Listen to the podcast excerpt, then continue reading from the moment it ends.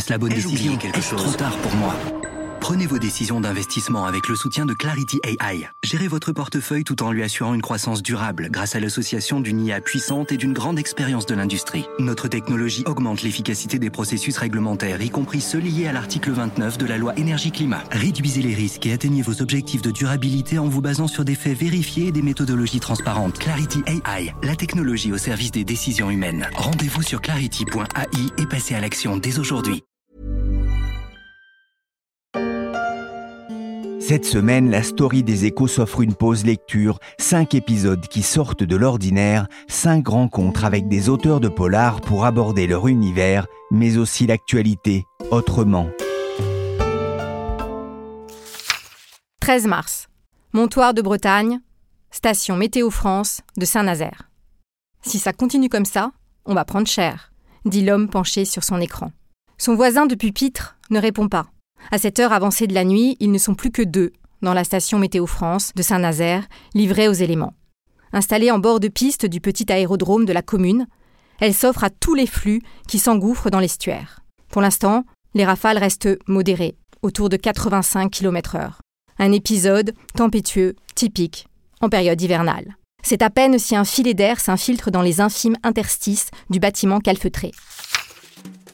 Ainsi démarre Bleu, troisième épisode de la trilogie imaginée par Cause aux éditions Fleuve Noir. L'eau, la terre, le feu, Cause, qui reste caché pour écrire, a choisi d'évoquer les désordres du climat comme toile de fond de ses polars, une terre presque aussi déboussolée que le héros de son livre, le commissaire Hugo Kaiser, responsable de la cellule Nouvelle menace, des menaces qui ne se résument pas à une nature en ébullition, la folie des hommes étant aussi au cœur de cette trilogie d'une planète de plus en plus difficile à vivre. Ce qui inquiète Lucas Santoro ondule pour le moment sur son moniteur, quelques 3000 km plus à l'ouest. Une dépression dont les volutes en escargot creusent l'Atlantique en son centre. Un fascinant ballet où les pixels valsent au ralenti. Je suis Pierrick Fay, vous écoutez La Story. Aujourd'hui, je reçois Cause, auteur anonyme de polar en forme de SOS pour la planète. Bonjour Cause. Bonjour. Vous êtes l'auteur de la trilogie Apocalypse chez Fleuve Noir, une trilogie en trois couleurs, rouge, noir et bleu, le dernier euh, en date hein, qui vient de sortir, pour évoquer les nouvelles menaces qui pèsent sur l'humanité. Qu'est-ce qui vous a incité à prendre la plume pour évoquer euh, le dérèglement climatique? Alors, je pourrais commencer par dire que les couleurs euh, auraient pu être dans un autre ordre, qu'elles auraient pu être bleu, noir, rouge. Euh, voilà, sans mauvais jeu de mots et sans euh, dévoiement du drapeau national, parce que, bah, que, que la situation soit grave et qu'effectivement les dérèglements climatiques aient des conséquences de plus en plus funestes, ça je n'apprends rien à personne. C'est vrai que il existe depuis toujours des scénarios catastrophes. Hein, je n'ai pas inventé le genre, que ce soit au cinéma ou en littérature, mais c'est vrai que moi, je ne trouvais pas, en tout cas, quelque chose qui me contentait sur quelque chose de beaucoup plus contemporain, beaucoup plus ancré dans nos problématiques actuelles, et qui surtout, à mon sens, remettent la responsabilité humaine au cœur même du débat et, du récit. Voilà. Euh, donc c'était vraiment ça le point de départ. C'était euh, euh, incarner ça non pas au travers de grands discours, grandes théories, mais au travers de destins de personnages, parce que je pense qu'il n'y a rien de plus susceptible d'interpeller le lecteur et, les citoyens que nous sommes que des destins de personnages, voilà, qui même s'ils sont de fiction, on peut, on, pourrait en tout cas se, projeter et s'identifier à eux. Il y a la planète qui, qui rugit hein, comme un avertissement avec une forte hausse ces dernières années du nombre de catastrophes naturelles, mais il y a aussi dans votre ouvrage la folie des hommes qui s'ajoute aux, effets du, réchauffement, avec un effet aussi euh, destructeur. Alors merci de l'avoir noté parce que c'est effectivement l'autre ambition, euh, c'est de montrer que même dans des situations aussi euh, catastrophiques et qui, comme vous l'avez rappelé, se répètent de plus en plus et de plus en plus fréquemment, je dirais que l'homme arrive à faire son lit, c'est-à-dire que c'est un lit de mort et il trouve encore moyen de s'y ébattre. C'est ça qui m'intéressait aussi, c'était de montrer que hélas, on a beau être responsable de cette folie, on trouve encore moyen soit de l'utiliser, soit de l'exploiter, soit même voire parfois d'en tirer profit, ce qui est le cas dans, dans le cadre de Noir, le premier tome de la trilogie. Dans les deux autres, on va dire que c'est plus une extension de la folie qui devient plus spécifique et, et moins collective. Euh, mais voilà, effectivement, vous avez vu juste, c'était ça, ça faisait partie de mon projet. Euh, c'est montrer que, que, cette folie humaine n'a hélas pas de limite et qu'elle trouve encore moyen, je répète, euh, de s'ébattre dans, dans, un contexte aussi, aussi délétère. Dans un contexte de forte chaleur dans le pays, les autorités s'inquiètent. 11 départements sont désormais en vigilance orange et désormais le sud-est du territoire est également touché par les feux. Dans le Var ce jeudi, les pompiers ont passé une partie de la nuit à se battre contre un incendie qui s'est déclaré plus tôt dans l'après-midi. Pour l'heure, aucune habitation n'a été touchée et les flammes semblent contenues, mais les autorités redoutent le retour du Mistral ce vendredi qui rendrait la tâche beaucoup plus compliquée dans Rouge, hein, le, premier des, trois que, que j'ai lu, hein, j'ai commencé par celui-là, vous évoquiez la multiplication des, incendies jusque dans des régions souvent épargnées par les flammes. Cet été, j'ai eu l'impression que la réalité rejoignait la fiction. Oui, alors effectivement, on est, on, est d'accord. Bon, je, m'étais beaucoup documenté sur le sujet, vous l'avez compris, donc euh, euh, je savais à peu près où je mettais les pieds, que je ne disais pas trop de bêtises en imaginant que euh, des massifs forestiers au, au, nord de la France pouvaient s'embraser aussi. Il y avait eu des précédents c'était pas de toute façon dans l'histoire de la France euh, des premières. Mais c'est vrai que la multiplication de ces foyers euh, l'été dernier dans la moitié nord de la France. On l'a vu en Bretagne, dans le Morbihan, enfin dans des zones euh, qui peuvent paraître complètement euh, étonnantes, voilà, a, a prouvé qu'effectivement le phénomène n'était plus circonscrit au bassin méditerranéen, que ça n'était plus qu'une question de chaleur entre guillemets, que cette chaleur elle pouvait frapper partout, euh, que ces foyers pouvaient prendre n'importe où euh, et qu'on était démunis là aussi à peu près n'importe où. il se trouve, sans vous raconter ma vie, que moi je me trouvais moi-même dans le Morbihan au moment où il y a eu ces incendies. C'est vrai que c'est extrêmement spectaculaire de, de se retrouver dans des forêts qu'on connaît bien, qu'on imagine extrêmement, euh, d'une part verdoyante et surtout humide. Euh, voilà, et, c'est vrai que euh, à ce moment-là, on était début août dans le Morbihan, il faisait quelque chose comme 38 degrés. Eh bien, il n'a pas fallu grand-chose pour qu'effectivement ça s'embrase. L'ambiance continue de se tendre, avec d'un côté des lancements de pierres, de fusées, d'artifices divers. De l'autre, une pluie de grenades lacrymogènes. Le dispositif de sécurité est impressionnant, 1600 agents et pas moins de 6 hélicoptères. On voit aussi progresser, émerger un mouvement, alors sinon d'éco-terrorisme, mais au moins de désobéissance civile, écologique, pourrait-on dire, à l'image hein, des manifestations anti-bassines auxquelles on a assisté euh, ces derniers mois, ces dernières semaines, parfois violentes d'ailleurs des, deux côtés. Oui, c'est aussi un fait marquant, et là, euh, une fois de plus, je, je n'ai pas inventé grand-chose. Il y avait déjà l'émergence de d'une forme de violence, en tout cas, vous avez raison, de désobéissance euh, civile spectaculaire. On voit bien hein, les, les, projections de soupe sur un euh, sur un Van Gogh ou ce genre de choses. Euh, moi, j'ai juste imaginé qu'effectivement, ça pouvait prendre des formes un peu plus radicales, un peu plus euh, directement violentes, euh, des hommes s'en prenant indirectement à d'autres hommes et non pas juste à des œuvres ou des symboles. voilà, c'est des choses auxquelles il faut s'attendre. C'est que parmi les multiples conséquences de, ces phénomènes de plus en plus fréquents, il peut y avoir euh, des formes de, j'allais dire, résistance humaine, mais quand l'homme résiste, euh, il le fait parfois de manière un peu désordonnée ou un peu, anarchique, et ça peut prendre ces formes-là.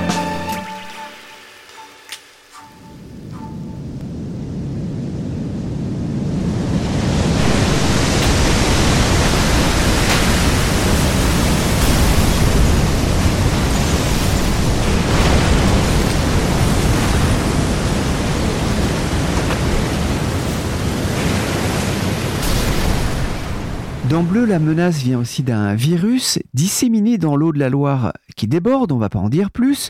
Comment est-ce que vous travaillez? Vous, disiez tout à l'heure que vous étiez beaucoup documenté. Comment est-ce que vous imaginez ces, nouvelles menaces? Bah, Je les imagine juste en observant, une fois de plus, euh, que ce soit euh, les méga-feux euh, qui jusqu'ici étaient une, sorte de, de chose réservée à des très grands territoires comme les États-Unis ou l'Australie.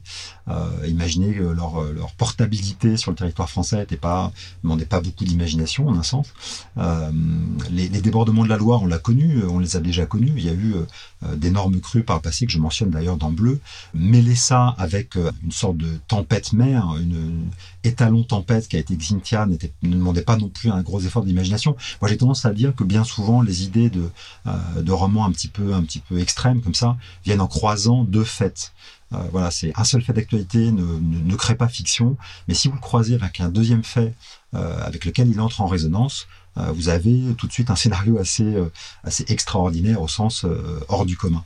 voilà, c'est, je me suis simplement plié à cette, à cette règle des reins du romancier et, ça a accouché de ce que vous savez. Et justement, de mêler ça avec ce virus, on va pas rappeler effectivement la, pandémie de, de Covid-19 dont, dont l'origine reste toujours, on va dire, indéterminée. On a, on a, on a des faisceaux de présomption hein, concernant le laboratoire P4 à, à, Wuhan.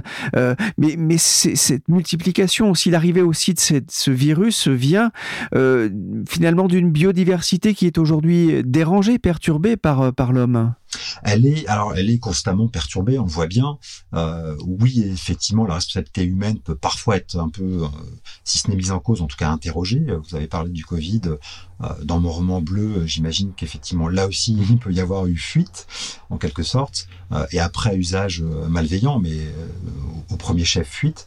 Euh, moi, ce qui m'intéresse aussi, c'est comment euh, le, les menaces sur la biodiversité sont aussi et, dans le même élan, parce que l'homme fait partie de la biodiversité, euh, directement des menaces sur l'homme. Je prends souvent cet exemple qu'on méconnaît parce qu'on ne s'attache qu'à un symbole, qu'est la menace sur certaines espèces, et, notamment je pense à ce symbole absolu euh, des victimes du réchauffement climatique qu'est l'ours polaire. Euh, on imagine toujours que euh, que, ça n'impacte que l'ours, mais ça impacte aussi les populations, par exemple autochtones, aussi bien les Inuits québécois que les Inuits groenlandais, qui depuis des milliers d'années chassent l'ours. D'un coup d'un seul, on vient leur expliquer que c'est surtout très très méchant et pas bien du tout de, chasser l'ours. donc voilà, on voit bien que euh, ce que certains, en l'occurrence les occidentaux, ont pu générer euh, comme méfait euh, par l'industrialisation intensive et donc le réchauffement climatique vient impacter des populations d'animaux et, indirectement par ricochet des populations humaines. voilà, donc, tout, ça est extrêmement imbriqué, intriqué, je dirais, et c'est ces, ces points précis d'intrication qui sont souvent plus subtils que les grands discours généraux qui m'intéressent. Écoutez-moi tous. J'en connais un rayon à propos d'extinction. Et je peux vous dire, ça paraît évident, hein, que venir à disparaître, c'est pas une bonne chose. Mais alors causer sa propre extinction, en 70 millions d'années, c'est la chose la plus absurde que j'ai jamais entendue. Au moins nous, on avait un astéroïde. C'est quoi votre excuse? Ne choisissez pas l'extinction, une vidéo étonnante des Nations Unies, un raptor femelle hein, qui prend la parole devant les dirigeants du monde entier, la leçon d'une espèce disparue. Euh, cause, dans ce livre, vous évoquez un mouvement américain, le VHEMT en français, le mouvement pour l'extinction volontaire de l'humanité. Ça existe vraiment? Tout à fait, c'est un mouvement qui a, alors qui a à exister principalement. Il est plutôt en sommeil aujourd'hui et heureusement en quelque sorte. Mais c'est vrai que ce, voilà, on pourrait appeler ça presque une église, enfin, hein, puisque ça, ça repose sur une sorte de dogme, une croyance qui est que l'homme est effectivement néfaste pour la planète, qu'il a euh, un impact évidemment négatif sur son environnement et que s'il était tout à fait raisonnable et conscient euh, de, l'ampleur des dégâts qu'il cause, euh, il s'autodétruirait euh, volontairement et, je dirais presque avec grâce et, avec joie. donc effectivement ce mouvement qui est né aux États-Unis alors d'un personnage que je décris assez rapidement dans, Bleu. Hein, je, je me suis pas étendu parce que c'est un, en l'occurrence Américain, c'est pas un Français. voilà, assez fantasque. Hein, par ailleurs, performeur créateur de musique, etc. Mais qui a eu l'idée, effectivement, dans les années 90, que, euh, euh, où on commençait à parler de tous ces phénomènes, euh, qu'il pouvait être raisonnable que l'humanité envisage sa propre autodestruction. Cause, ce n'est pas votre vrai nom, vous écrivez caché, c'est aussi, aussi, pour ça hein, que l'interview s'est faite par téléphone. Je ne sais pas qui vous êtes, hein, les lecteurs non plus. Pourquoi ce choix?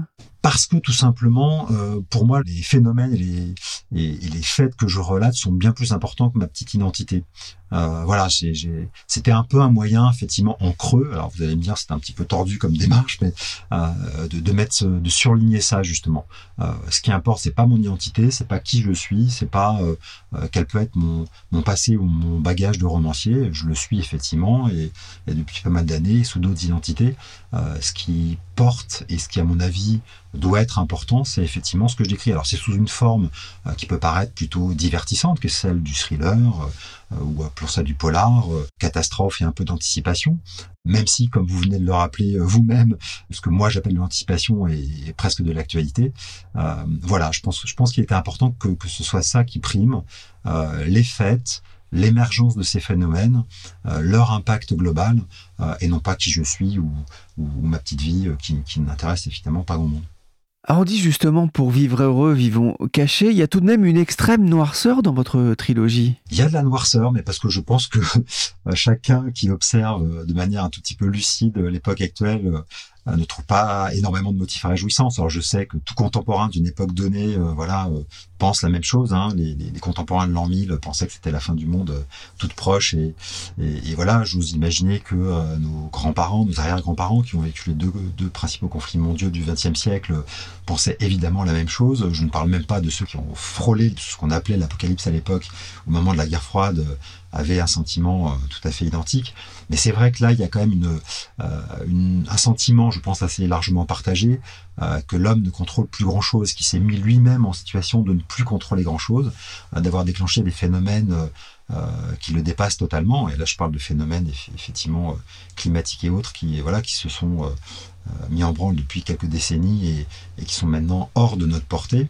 je pense que c'est ce sentiment-là qui prime et qui évite, invite évidemment plus à la noirceur qu'à la réjouissance.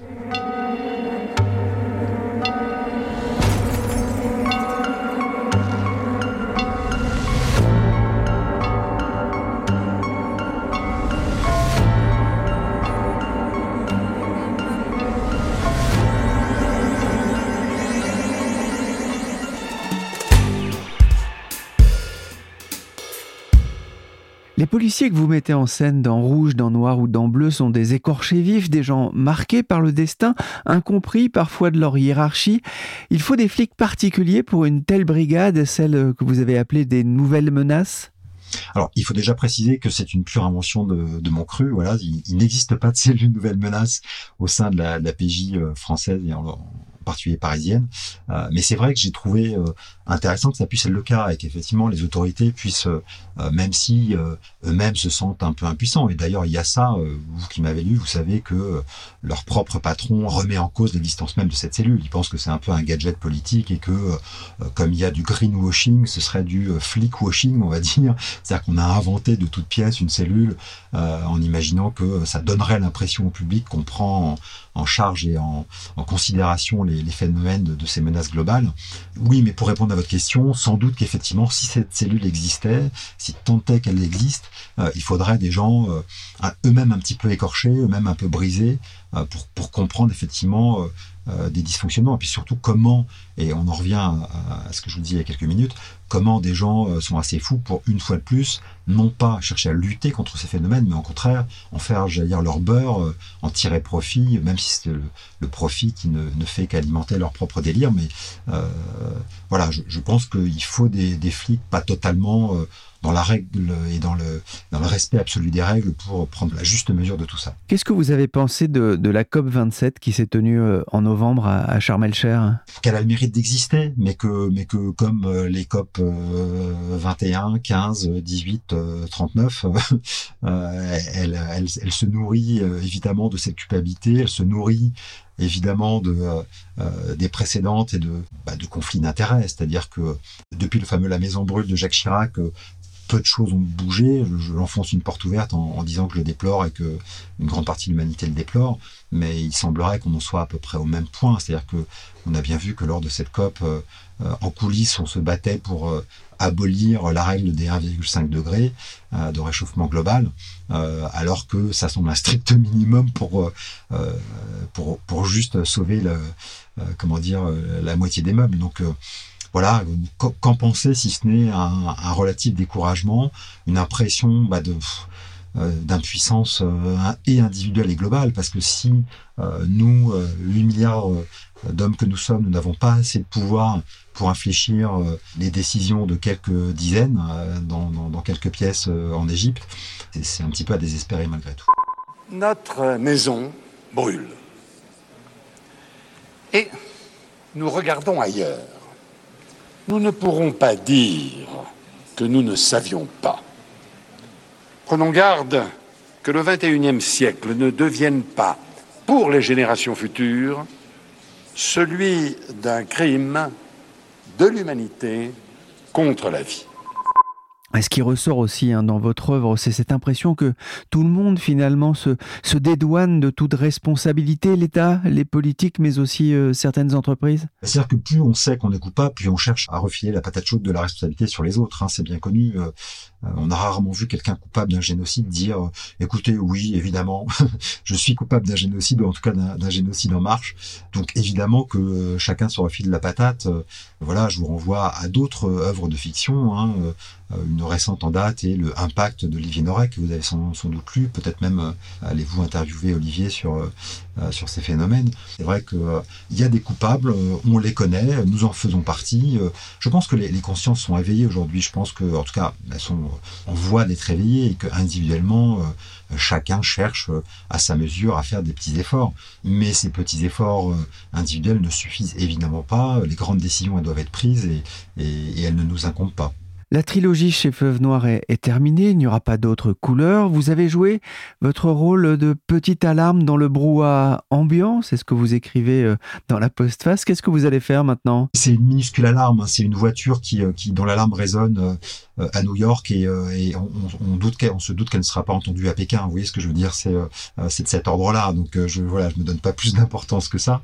Mais malgré tout, à ma microscopique, infinitésimale échelle, j'avais envie d'être cette voie-là et, je pense qu'il n'y a pas de meilleur viatique, meilleur véhicule, j'allais dire, sans mauvais jeu de mots, que justement le divertissement. C'est-à-dire que quand on tient des grands discours, quand on est pontifiant, quand on est dénonciateur avec la main sur le cœur, est-ce qu'on est plus efficace que si on cherche au contraire à faire passer le message à travers des, euh, euh, des formes populaires? J'en suis pas persuadé. Donc moi, en tout cas, j'ai choisi la forme populaire du thriller. Qu'est-ce que vous allez faire maintenant? Vous allez continuer d'écrire? Je vais continuer d'écrire, ouais, et, sans doute par touche, euh, dans mes autres registres et sous mes autres identités, aborder des thèmes approchants.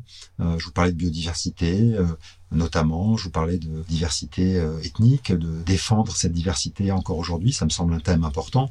Je renvoie souvent les gens avec qui je discute sur tous ces sujets euh, à, ce livre euh, majeur et dont le titre en soi résumait à peu près tout, qui était L'humanité disparaîtra bon débarras. Il y a une seule certitude. Ce qui est en jeu, c'est pas la planète. La planète survivra, c'est l'humanité.